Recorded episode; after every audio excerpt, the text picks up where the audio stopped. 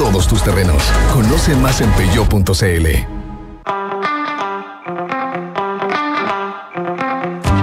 Duna presenta Nada Personal con Matías del Río y Josefina Ríos.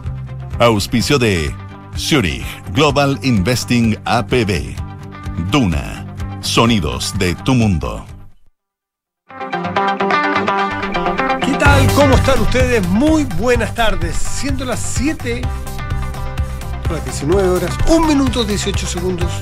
Este jueves 2 de marzo de 2023 le damos la bienvenida en Radio Dura, nada personal, José Ríos. ¿Cómo estás tú? Muy bien, ¿y tú, Matías, qué tal? Muy bien. Eh, ¿Me permite un segundo para hacer un statement de programa? Hacer una, una declaración de principios. ¿Tuyos o de programa? No, yo creo que nos involucra todo. Allá.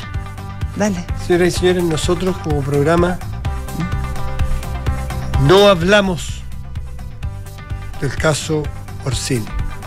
Vamos a hablar del caso Orsini, Valdivia y Aranguis. Solamente eso, Sí. es cueto, breve. Es un Sí, porque es un triángulo. un programa serio.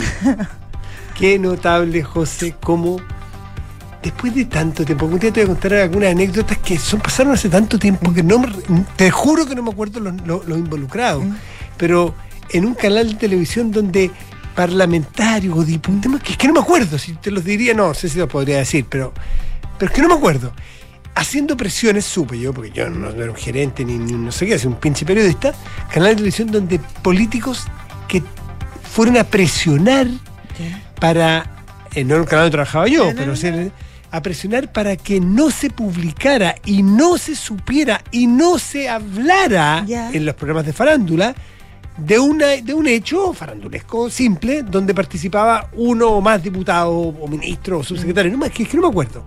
Y era fue un tema como sotoboche, como dicen que parece que hay esto, pero nunca se, y nunca se supo, nunca se Claro, un bono. y había toda una, una como muralla china, China. entre la vida pública de los parlamentarios y la vida Eh, privada de los publicados. yo te estoy y se cuidaba muchísimo. Dice, en la cama de los políticos nosotros no nos metemos. La, era, era un asunto o sea, la farándula, reconozcámosle que tenía un principio republicano. La farándula en los momentos aquellos donde teníamos conspicuos y conspicuas. Sí. eh, ¿Cómo se llaman? No, Eh, no sé a quién te refieres. Ya, de la farándula, Ah, dices tú. sí, Ya, pues, sí, las sí, épocas sí, donde había prime De Gloria, la, la época de Gloria en la farándula. pues, con pues. personajes, no sé, recordemos Emblemático, como Cani- Canita las, Larraín. las Canitas Larraín, Las las mellizas Campo. la, una señorita apellido Roth, ¿te acuerdas? Que era bien disruptiva. Sí, sí, sí, la hija de, Eh, de Rodolfo Roth. Eh, claro, el mundo mecano, el Bueno, mundo. claro, el mundo- pues. bueno, entonces, con, con pic en las Las noches- arañitas. Las ara- Uy, ahí No tenemos puede, un no, tope. no, no, no, no, porque. No, pues, cuidado, cuidado, no, no vengamos a la actualidad. No, perdón, es que fue Eh, tu flash.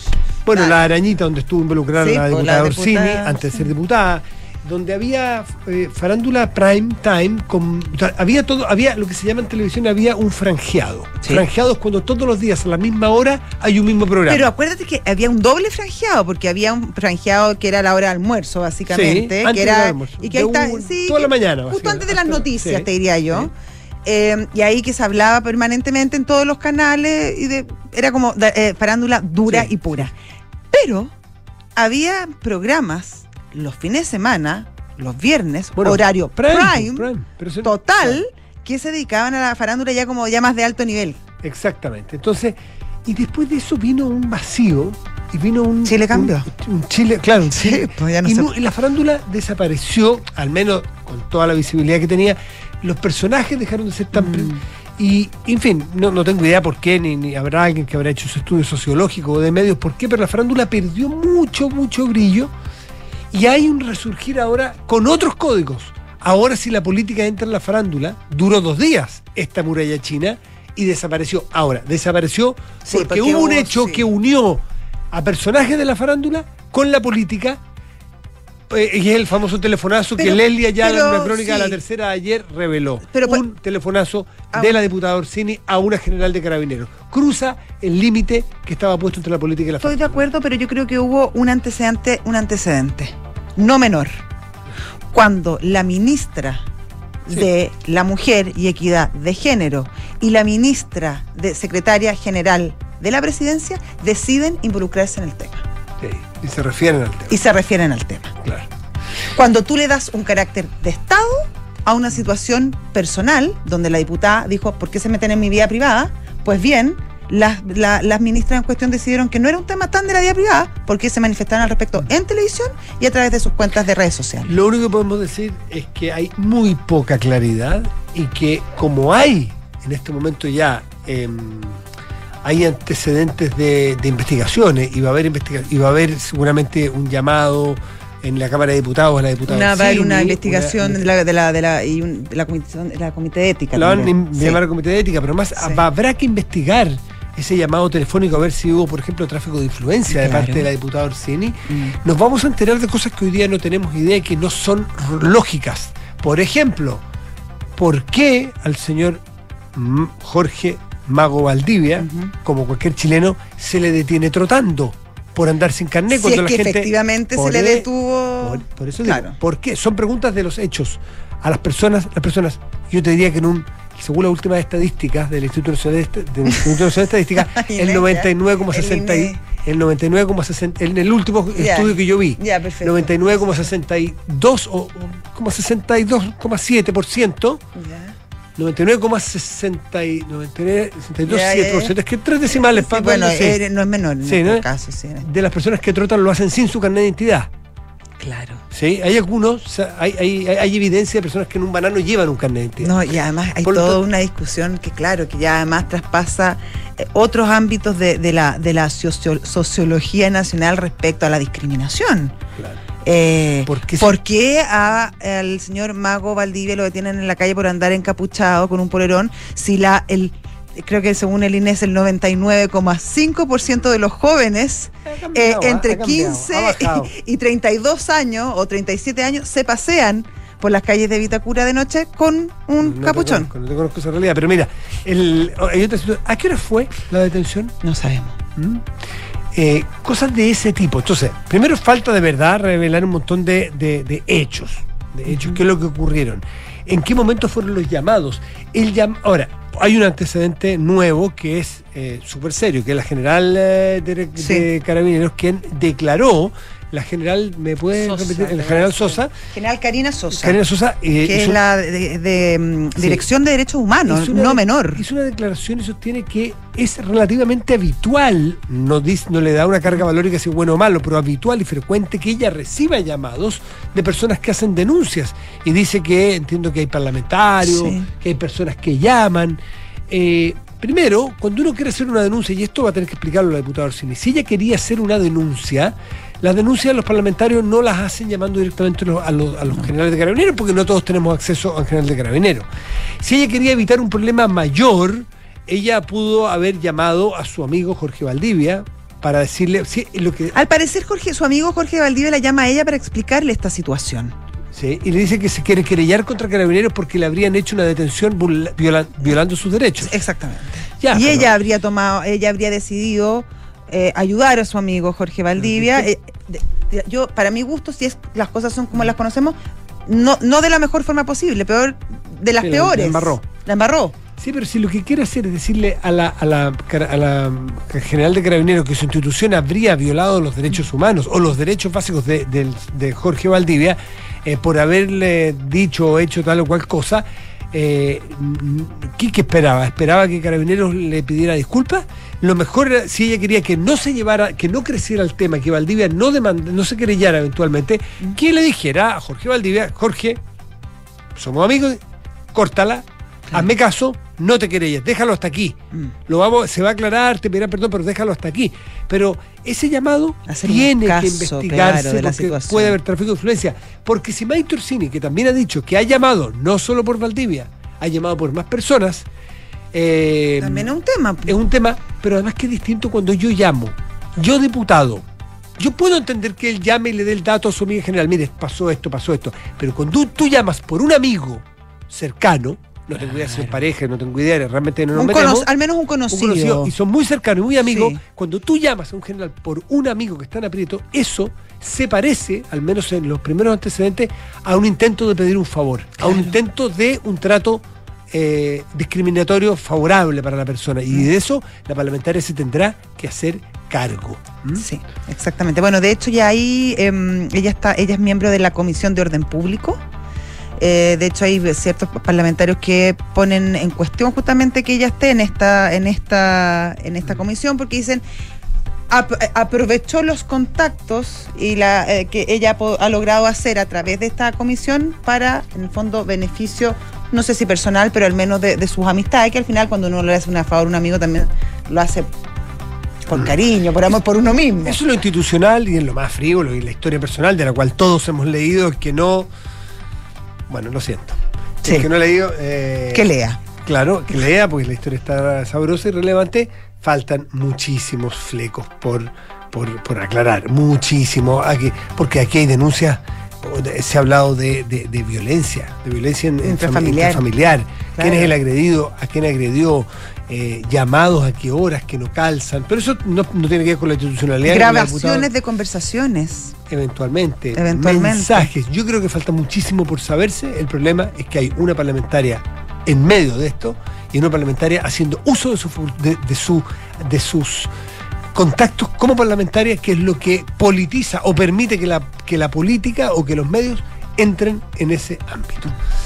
Así que, eh, bueno, ese es el caso. Ese es tu disclaimer. Ese dis- ese disclaimer que no íbamos a hablar solo del caso Sí. Orsini, sino que también El caso. de Arangui porque Radio Duna tiene solo la cara de cuico. Son las 7 de la tarde y 12 minutos. Estás en Duna. Nada personal. ¿Qué pasa, Enrique Javier? ¿Por qué te reí? Pues esa es una gran Es la mejor. Yo encuentro que es un, es un. No sé. Sí, voy a ah, dile que no, ten- que no tenemos. Es fama. para pancarta permanente. Sí. Yo la llevaría a todas las La- marchas. Esa frase que usted probablemente ha escuchado, y si no, pregúntele a GPT Chat. Sí, porque te he puesto O a que, sabe, que tiene todo un análisis al respecto. Pregúntele usted la carecuica. Y va a haber toda una historia detrás. Y la protagonista y la creadora de esa frase es Daniela Arangui. En otro momento, en Claro. otro momento, fue una de sus obras cumbre. Yo te diría que tiene- fue, uno- fue una, Fue una- momentos. probablemente una de las frases las que las catapultó a la fama. Sí. Y, y que dio mucho que hablar en esos programas de farándula que ustedes recuerdan. Kiki, estás cruzando la barrera que nosotros ya cruzamos a hablar de farándula. Estás hablando de farándula. Desde este No, no, momento no, estás no, no. hablando de farándula. Ahora, sí. ¿Qué? yo lo único que pido, Ya. yo... ¿Seriamente? bueno, ¿Buenamente? Sí, seriamente, Ya. seriamente. De manera muy seria, pero lo suscribo, ¿ah? Cuando Matías haga un disclaimer en el nombre del equipo, que lo Que lo que tú decís que, claro, que lo sociabilice Sí, antes. Que lo sociabilice antes, porque hay algunas cosas que me hubiese gustado agregar. Por ejemplo, vamos. No, Vamos, no, por no, favor. Chan. No, pero ya- Vamos con los chales. creo, yo creo en la libertad de expresión. No, pero ya está hecho. No, no, no. Estoy No. dispuesta a lo que sea por considerar tu derecho a expresión. Julio César Yaval, vamos.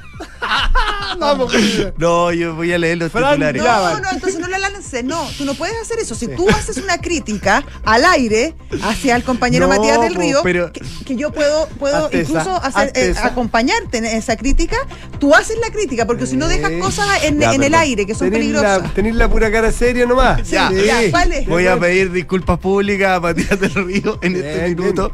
Sí, por, No, por- sí, porque si no me voy- equivoqué. yo voy a llamar, tú no sabes con qué te estás metiendo, no sabes quién soy yo. Voy a, hacer un llamado. Y Ya. tiene grabada la conversación. Sí, tengo un llamado y dos, dos mensajes tuyos. Hablemos de la cara cuica en la tarde, me lo No. dijiste. Sí, a las 3 de la tarde. Me lo dijiste. Este es el tema de hoy. Ya. No hay otro tema, ya. Vamos con los titulares. El Tribunal de Renovación Nacional Francisco Chaguán salió al paso del llamado hecho por el presidente del Partido Comunista Guillermo Telier a su partido y a los candidatos a consejeros constitucionales a crear focos de movilización social por los derechos constitucionales.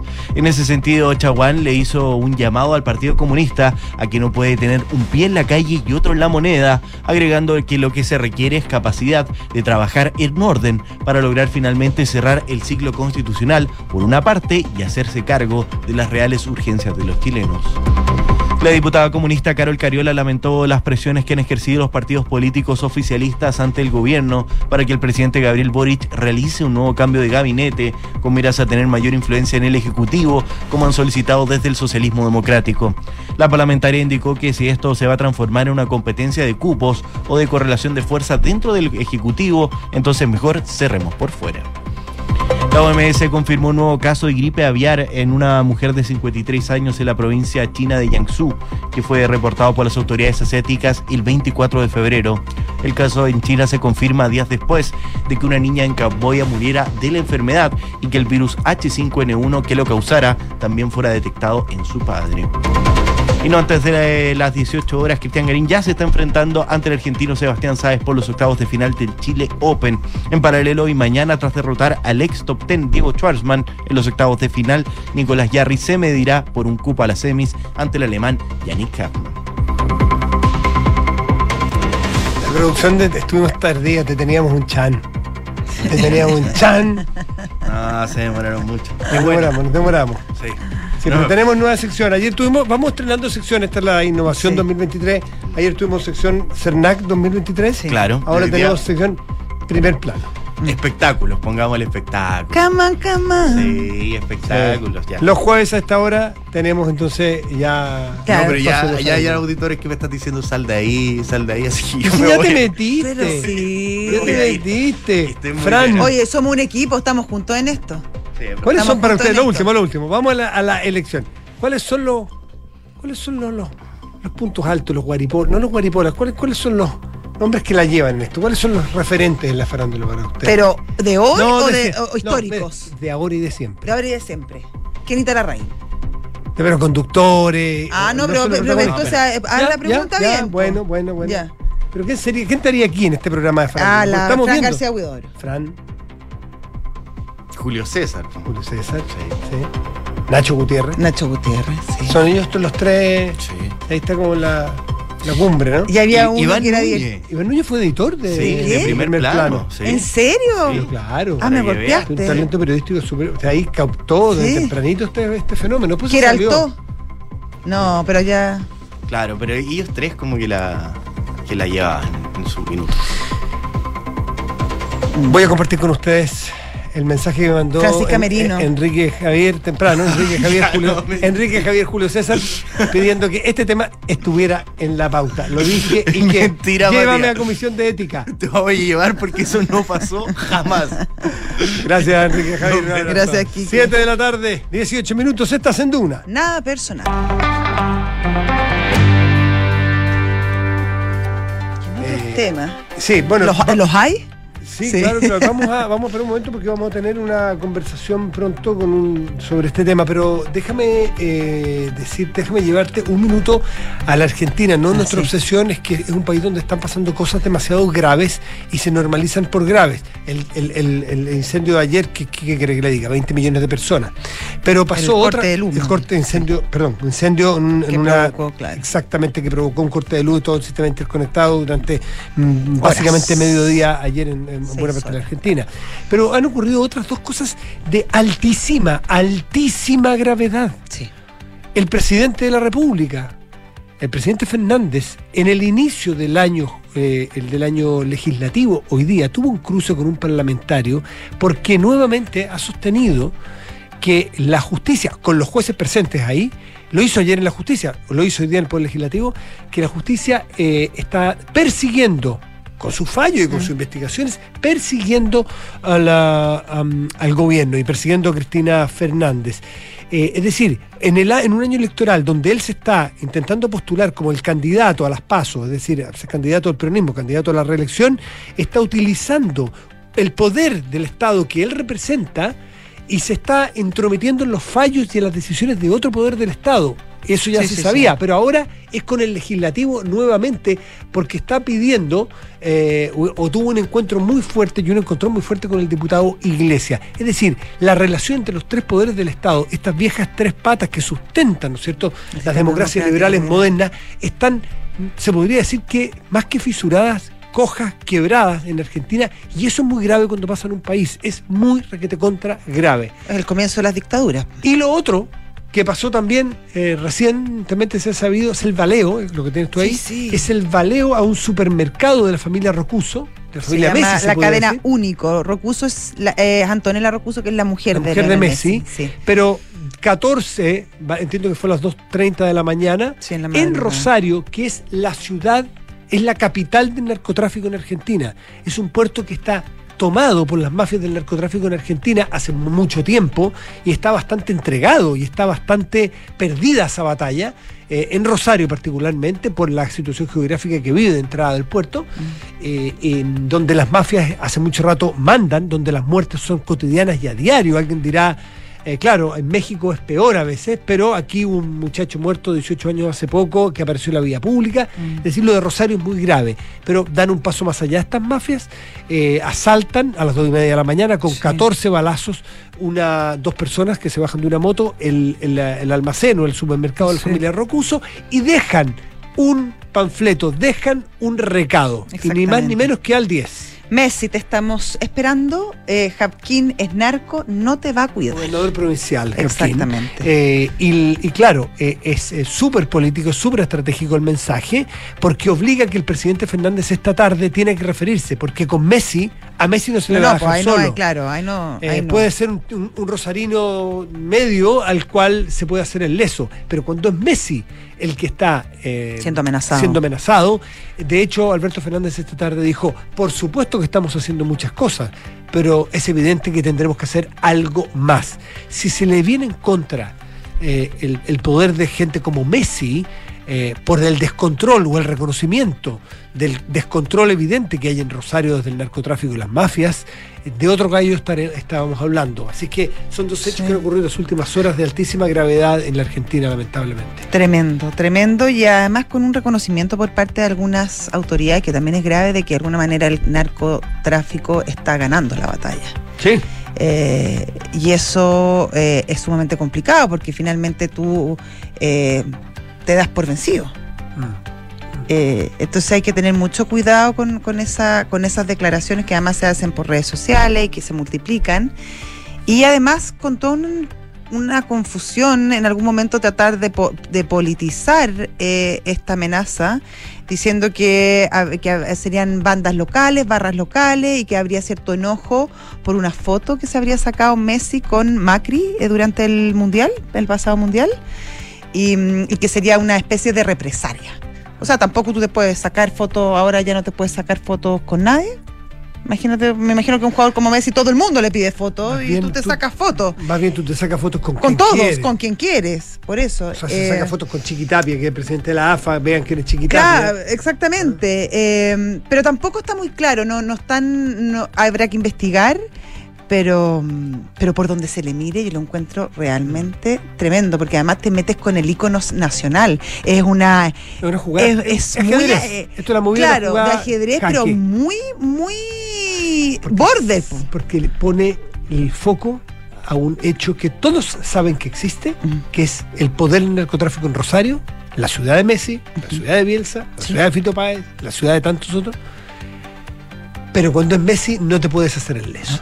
Y ese es el jaque en esta jugada. 7 de la tarde, 23 minutos, estás en Duna. Nada personal. Oye, eh, dice el Quique que estamos con saldo en contra por hablar de farándula, tenemos que hablar de cosas muy serias. Por ejemplo, Política internacional, la France. ah, la France. Oye, no, eh, fuera toda broma. Estuve leyendo el fin de semana, tú sabes que el presidente, me encantaría saber francés para pronunciar Macron. Macron. Es como Macron, una Macron. cosa preciosa, pero no, no voy a intentarlo. El presidente mm, eh, Macron está eh, iniciando una gira por África Central. Alguien dirá, bueno, los vínculos históricos ¿no es Sí, hubo colonialismo, un, en par de Francia, colonias. Francia con, eh, con África Central eh, son más que evidentes. Pero Emmanuel Macron está iniciando, eh, lo hace ahora en Gabón, luego va a Angola, República del Congo, República Democrática del Congo. A ver, alguien dirá, bueno, es una gira de un mandatario francés a África. ¿Qué tiene de nuevo? Tiene de nuevo que Macron va con una política nueva. Y esta política es nuevo trato de alguna manera de Francia con países que fueron sus ex colonias, con África. Y tiene que ver con, que va a ser lo más notorio, y utilizaron ese término exactamente, va a ser notorio cómo va a disminuir la presencia de militares franceses. Porque hasta aquí, según le- leí el fin de semana un artículo, hasta aquí Francia y los distintos mandatarios, eh, primer ministro o presidentes, han o Francia ha empujado la ayuda postcolonial en buena parte con la ayuda en, defensa militar, en, en- en seguridad. Y ese tema, no te digo que lo va a dejar de 100 a 0, pero va a disminuirlo notoriamente para enfocarse en otro tipo de ayuda más Pregunta, eh, eh, este, mm, esta disminución en este tipo de ayuda tiene que ver más con que vas a sacar militares de esos países, vas a sacar a, No, a disminución. recursos, disminución, por eso, vas a disminuir el recurso humano o vas a disminuir, porque ahí también hay una doble lectura, que básicamente ellos protegen, ayudan, prestan asistencia a estos países, pero en el fondo es un negocio, porque también hay una venta de armas, o sea, eh, eh, es un todo. Entonces mi pregunta es básicamente esto busca desmilitarizar de alguna manera o reducir la presencia militar francesa en esas colonias más que, que instrumentos, insumos, etcétera. Exacto. No sé si la, la notoria disminución de ayuda de, de presencia militar francesa en las excolonias tiene que ver con lo humano y lo material o lo humano o lo material. No sé si va a sacar o préstamos o platas para armamento. Y las va a poner en agricultura, va- pero lo que sí hay claro es que va a disminuir la presencia de- de- en, en ayuda al, al tema de seguridad y militar, fundamentalmente Francia en sus excolonias en, en- en África, y se va a enfocar en las alianzas comerciales y en la ayuda económica, porque en otra- entre otras cosas, esto no es solamente porque se pusieron buenos y se pusieron bondadosos, es porque La alta migración. pues. Quieres darle pero posibilidad tiene también para que se queden, po. Buscar la injerencia y, el, y, y la influencia de Francia también hoy día, cuando tú tienes países como China y Rusia que están entrando muy fuerte en África, China sobre todo. Entonces, es una búsqueda, una búsqueda según dice, señalado el gobierno francés, de buscar influencia por las vías más modernas que hoy día son el comercio y la ayuda económica. Claro, pero tiene también y tiene y tiene puede tener una consecuencia que no es menor. Tú al brindar ayuda económica, so- eh, eh, eh, soporte económico, eh, crear alianzas comerciales, de educación, etcétera, le das posibilidad a ese país para que crezca y para que la gente quiera quedarse. Porque efectivamente Francia también tiene un problema de inmigración También. alto desde sus excolonia. Eh, que ha significado varios problemas. O sea, hay, toda una ola eh, anti-migración en Francia que no es menor. Por lo tanto, yo creo que también hay una lectura interesante respecto a hacer de estos lugares lugares eh, amigables para vivir, donde la gente tenga posibilidades de salir adelante. dejar la injerencia y partir un nuevo ciclo de relaciones de Francia con los con, eh, la con la Asia central con, las- con los cuatro países esto fundamentalmente de Asia central y donde donde también eh, se espera todavía no lo hace pero se espera donde haya un nuevo reconocimiento y petición de disculpas de parte de Francia y de Macron a través de Macron por los por lo que Francia hizo en postcolonialismo por los 60 cuando se fue abandonando. Por ejemplo el apoyo que tuvo a dictadores sanguinarios corruptos y tremendos que tuvo África muchos de ellos apoyados por Francia interesante para seguir porque está recién partiendo eh, en, eh, en- Gabón esta gira que va a dar mucho que hablar para la política internacional de la potencia europea 7 de la tarde 28 minutos estás en Duna Nada personal. Ya está nuestro invitado al teléfono. Se trata del senador y presidente de Revolución Democrática, Juan Ignacio Latorre. ¿Cómo está, senador? ¿Qué tal? Hola, ¿cómo están? Buenas tardes, gusto saludarlo, gracias por el contacto. Senador, muy buenas tardes. Bueno, tiene hoy día un- una pequeña, un pequeño foco de crisis. Digo pequeño porque me imagino que Revolución Democrática, el partido que usted dirige, no, no le va a cambiar la historia, el, el curso de la historia, una historia bastante nueva, porque es un partido nuevo. Lo que ocurre con de su diputado Orsini, pero también es bueno que no se quieren hacer los lesos y quieren referirse al tema. ¿Cómo han tomado ustedes la noticia de este llamado o esta, o esta, claro, de este telefonazo que se ha dicho de la diputada Orsini, una general de carabineros, para al menos tratar el tema de una persona cercana a ella? Sí, eh, bueno, primero dar la cara, ¿no? Primero dar la cara, eh, conversarlo a nivel de la directiva nacional del partido que me toca encabezar y también de nuestro consejo político. Había un diálogo con, con el equipo la, de la diputada, con la diputación en el fondo para respaldar una acción, una primera acción, ¿no? No, no sé si es la última, pero es la primera acción que eh, eh, respaldamos públicamente, que es esta autodenuncia en el Ministerio Público y que se investigue que sea el Ministerio Público el que diga si esta acción que hace la, la diputada, este telefonazo eh, a carabineros, en el fondo constituye, puede constituir una irregularidad, una falta o un eventual delito. Hoy día el fiscal nacional también ha dicho, está requiriendo informes, no se quiere pronunciar porque esto está recién hecha la denuncia o la, la autodenuncia por tanto una carpeta que se empiece a investigar y, se- y será ahí el Ministerio Público quien determine aquello. Y por otro lado está la parte ética, por decirlo así, de, del- de la, de la Comisión de Ética de la Cámara, donde también se le solicita que ponga todos los antecedentes eh, en cuestión y, eh, y asuma en el fondo las eh, consecuencias que determine la Cámara de Diputados, que es su espacio de trabajo en el fondo como representante popular respecto si esta acción eh, tiene algún tipo de repercusión, sanción, amonestación, etcétera, digamos. ¿no? Eso por ahora, por ahora estamos en, en esa en ese plano también separar del, o distinguir más que separar, hacer una distinción respecto del plano personal, de la vida personal, privada de, de Maite como, como persona, como mujer adulta. Ella misma sacó una declaración diciendo, bueno, ella es soltera, ya verá cómo vive su, su soltería. eh, y en eso no, no pronunciar, Sí. pero sí además acompañar, eh, porque no lo ha pasado bien ella, su equipo, etcétera, porque ha sufrido mucha eh, bullying digital, violencia psicológica, cierto machismo también eh, que afecta, digamos, afecta en lo humano, afecta en lo personal, una compañera del partido y en eso también hay, hay un plan humano de, de acompañamiento. Senador, y ahí quiero preguntarle un caso específico. ¿Cuándo es acompañamiento específico? ¿Cuándo es respeto a la vida privada y al actuar de las personas con que yo también encuentro que cada uno hará lo que quiere respecto a cómo puede afectar su- sus situaciones? Porque yo recuerdo a Javiera Parada en algún momento, er- ex militante de Revolución Democrática, que no fueron eh, tan solidarios con, con ella cuando tuvo el episodio, por ejemplo, de que iba conduciendo con, con, con grados de alcohol.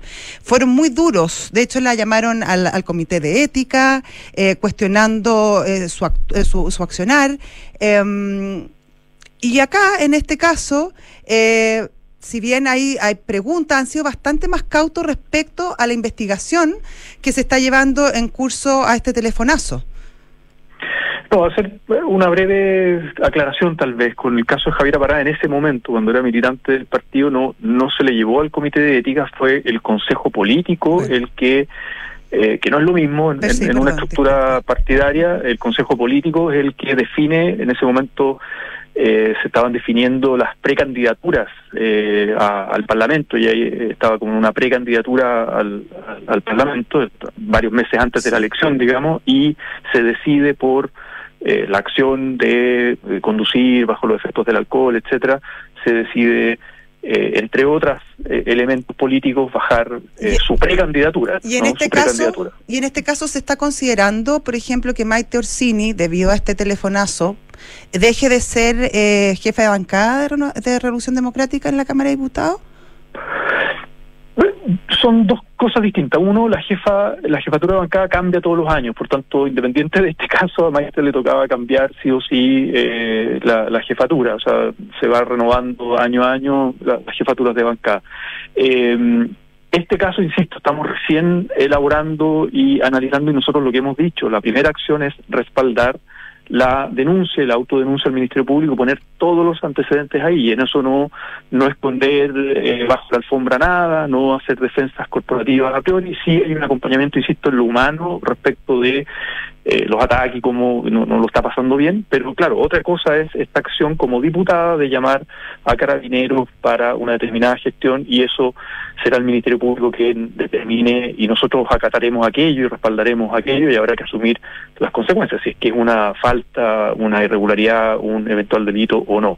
Y insisto, esto es lo primero que estamos, está en noticia en desarrollo, entonces es parte de una reflexión que se va elaborando en medio de, y hay que decirlo, un poco lo que decía Matías al inicio, una pequeña crisis dentro de un contexto que estamos en todas las conversaciones de cambio de gabinete. Este fin de semana tenemos Congreso Estratégico Nacional de Revolución Democrática, estamos eh, levantando las campañas para el proceso constituyente, o sea, el partido está en función de eso, no no se nos va la vida, digamos, en función de eh, eh, lo que está pasando con la diputada Maite Orsini, que por lo demás ella también tiene eh, su propia eh, capacidad de, de defensa en esto, digamos, o sea, ella ¿Has hablado tendrá que, ella, que dar sus versiones.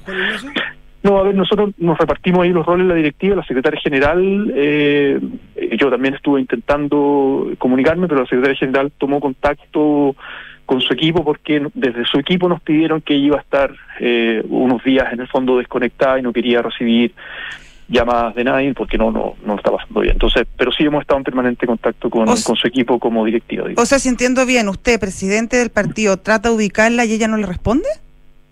Sí, pero, pero a ver, dentro de una coordinación, o sea, no es que se entiende en el fondo y por eso decía, acá hay un lado humano eh, en que ella no lo está pasando bien y eh, prefirió desconectarse y claro, está su jefa de gabinete y hay un equipo que está en contacto con nuestra directiva y hemos respaldado estas acciones, digamos. Pero ya habrá el momento para conversar más, más tranquilo. Usted, eh, senador Latorre, ¿tiene antecedente o es normal de un parlamentario que mm, hagan llamados por personas cercanas a autoridades policiales, judiciales, para tratar temas específicos en los cuales estén afectadas estas personas? ¿Eso es tan habitual para personas que no tenemos ámbitos de poder eh, específicos?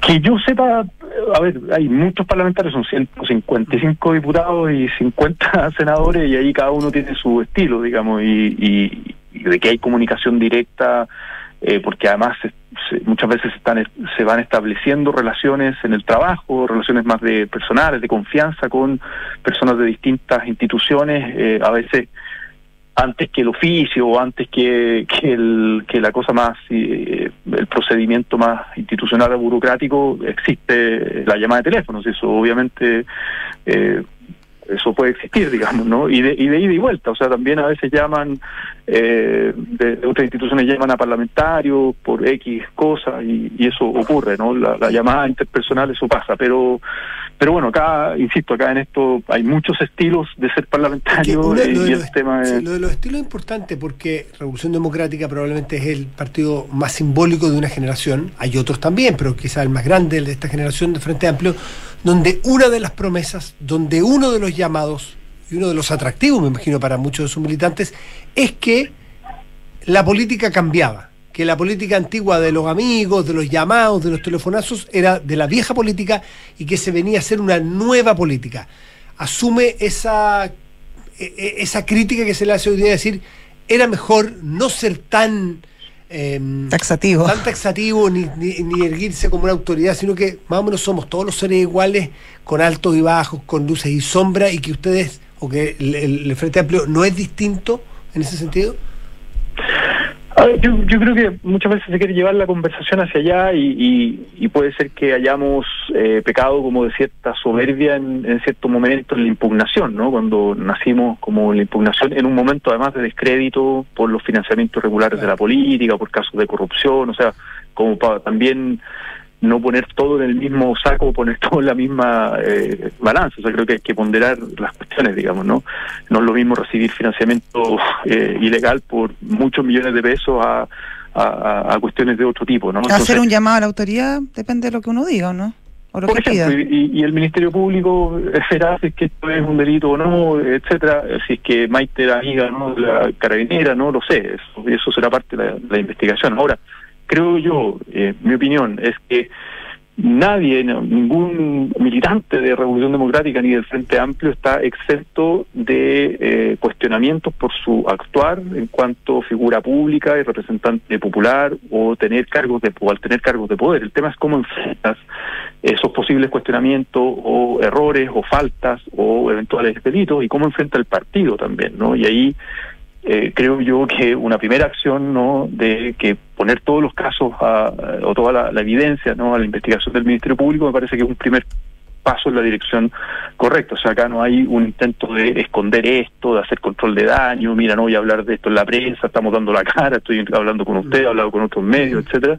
Eh, y acá traemos las consecuencias de esa investigación, más ni menos que en el Ministerio Público. O sea, no, no, no estamos, y no estamos ni siquiera haciendo ninguna gestión, que eso sí se ha hecho antes, con el Ministerio Público, con Fiscalía para, eh, oye, no, eh, que esto, que nadie vaya a, a la cárcel o eh, por casos más graves, me refiero, ¿no? De, de financiamiento irregular de la política, todo lo que fue el cuestionamiento anterior a, a, por ejemplo, el caso Soquimit, Claro. etcétera, fiscal Abbott y todo lo que ustedes ya saben. Ahora, ahora Eh, sen- Estamos, estamos tratando de, de dar la cara y de actuar correctamente. Ahora no estamos exentos de estas dificultades y el tema es cómo reaccionamos. Para senador, es la, claro, la eh, más, más allá de, de- de- claro, que y, muy bueno dar la cara, eh, usted han optado entonces por dejar esta, este tema en la justicia, en el Ministerio Público, y como partido no la van a llevar, por ejemplo, al Consejo Político, como se llevó a Javier Parada o a otras personas. Eh, o sea, van a, van a seguir la línea más, más institucional, no partidaria en este caso en particular. A ver, es que esto, insisto, es noticia en desarrollo. Lo que dije hace un momento, por ahora hay dos acciones, que es una el Ministerio Público, una autodenuncia, y la otra el caso que se abra en la Comisión de Ética. Por eso, pero como partido, como partido eso, ustedes no van a investigar. estoy respondiendo.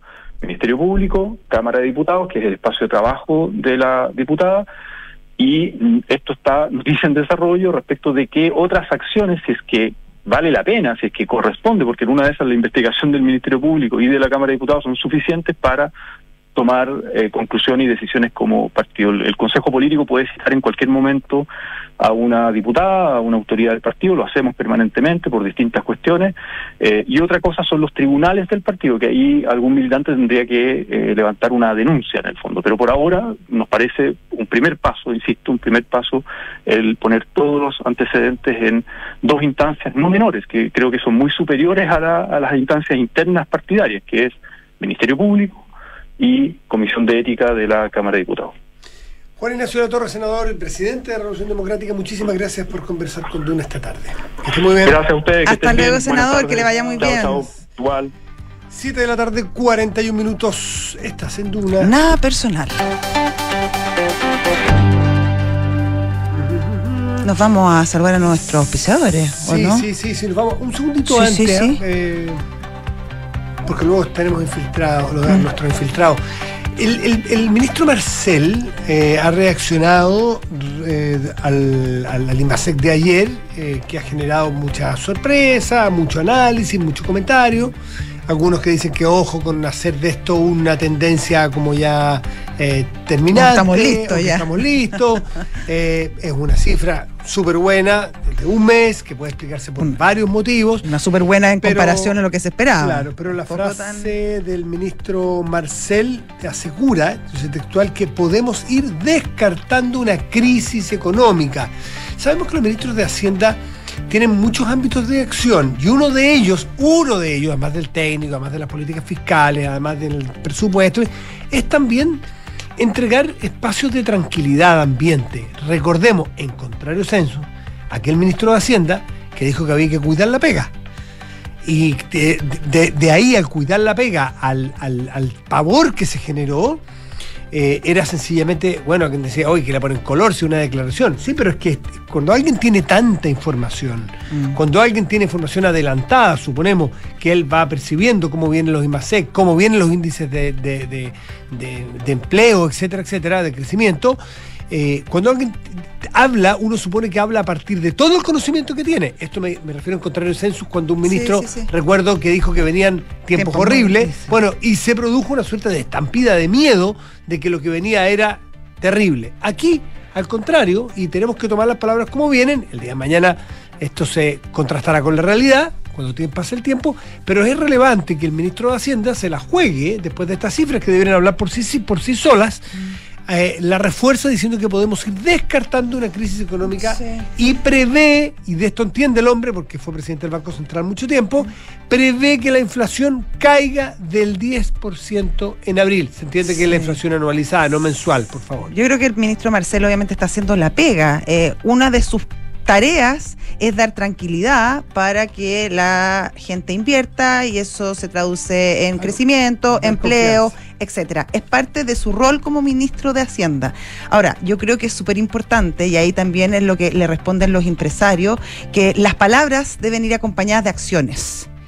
Y si bien el, ambiente está mejor, hay muchas dudas e incertezas que no han sido despejadas. Eh, por lo tanto, además del trabajo de marketear nuestra economía, que es necesario, yo creo que es importante también avanzar con datos, con números eh, y con propuestas concretas que den tranquilidad justamente a, esos, a aquellas personas que están llamando a invertir para que quieran co- invertir confiadamente en nuestro país. Aprovechó el ministro Marcela de referirse a un temita que está dando vuelta, que, suena, con, afortunadamente no con la fuerza de antes, y la responsabilidad con que se hablaba de los retiros. Y es bueno revisar las columnas, los tweets, las declaraciones de aquellos que le bajaban el perfil a la gra- gravedad desde el primer retiro. Desde el primer retiro. Cuando se decía que, por ejemplo, esto era una forma de pacto social. ¿De qué pacto social estamos hablando con el empobrecimiento de las clases más populares hoy día con la inflación, que es fruto directo de, de los retiros? Y a partir del primero Sí. y de ahí en adelante, bueno, el, el olorcillo a retiro, aunque no tiene olor fuerte, es eh, una luz de alarma, porque ya nos quemamos. Esto es como, el, como el niño que se quema con leche, ve una vaca, llora. Aquí, cuando nos hablan de retiros, después de lo que hemos visto, nos da pánico.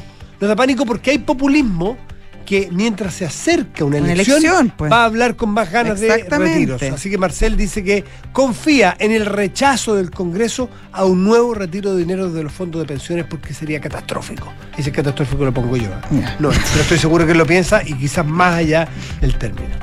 7 de la tarde, 45 minutos. ¿Estás en Duna? Nada personal. Tenemos una noticia para los que aún no sacan su seguro obligatorio para el auto. En Zurich.cl encontrarán mucho más que un swap, ya que al contratarlo podrán acceder a beneficios, talleres, descuentos y mucho más con Mundo Zurich. Y Club La Tercera sigue celebrando su aniversario 16 con increíbles premios. Participa en la entrada a Lollapalooza. Mira, entradas a Lollapalooza. Mira. Concierto en Movistar Arena con ubicaciones privilegiadas y una gift card de 200 mil pesos en la Vinoteca y muchas experiencias más. Hacemos una pausa y volvemos. Estás en Duna. Nada personal. ¿Y si te contara que en Zurich tenemos un seguro hogar para proteger todo lo que tienes? Yo arriendo y aseguré todo el interior de mi depa. Terminé de pagar mi casa y ya la protegí por dentro y por fuera. Con Zurich protegerse empieza por casa. Nuestro seguro hogar tiene coberturas que resguardan el interior de tu vivienda, así como su estructura. Contrátalo 100% online en zurich.cl. Zurich, tu mejor compañía para el futuro. La compañía que asegura el riesgo es Zurich Chile Seguros Generales S.A. Las condiciones generales del producto, coberturas y exclusiones se encuentran depositadas bajo el código POL 120160058 y sus condiciones particulares. Conoce más en zurich.cl. Con Talana, la más completa plataforma digital de recursos humanos, ahorras tiempo y costos. Gestiona la información laboral de tus colaboradores, firma digitalmente, calcula remuneraciones y encuentra al talento ideal para tu empresa, directo desde la app más descargada y mejor valorada para la gestión de personas. Únete a las miles de empresas que ya han digitalizado su área de recursos humanos con Talana. Conoce más en talana.com. Oye, ¿tenía un dato de revisión técnica? Que marzo no te quiebre con tu auto. Olvídate de la revisión técnica. Smarticar, sponsor oficial del Chile Open. Oye, ¿de qué taller puedo llevar el auto? Que marzo no pelotee con tu auto. Nunca más irás a un taller. Smarticar, sponsor oficial del Chile Open. Qué rico que podamos viajar todos al sur este año. Haber calzado las vacaciones fue una tremenda idea. Sí, con la Javi estamos listos, listos. Oye, ¿y cómo lo van a hacer con el Roque al final? Se queda donde mi mamá. Ah. Con Marcelo contratamos Verisur hace un par de días, así que podemos partir tranquilos. Ah, qué buena. Y la casa queda en buenas manos. Sabemos que quieres estar tranquilo cuando sales de casa. Conoce la alarma Cero Visión de Verisur, capaz de actuar antes que lleguen las fuerzas de seguridad. Calcula online en verisur.cl o llama al 600-385-0003. Activa Verisur, activa tu tranquilidad.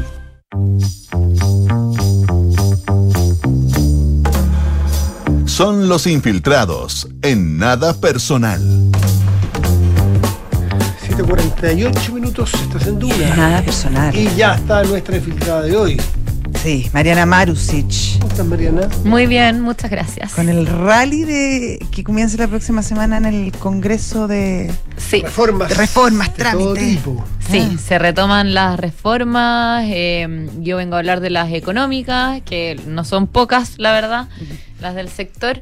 eh, partiendo por la reforma tributaria, que ya la próxima semana debería despacharse de eh, la Cámara de Diputados y llegar al Senado. Así que sería Tan ese. cerca está. Mm, así ¿Te es. quedó cerca. muy cerca de despacho antes de las vacaciones?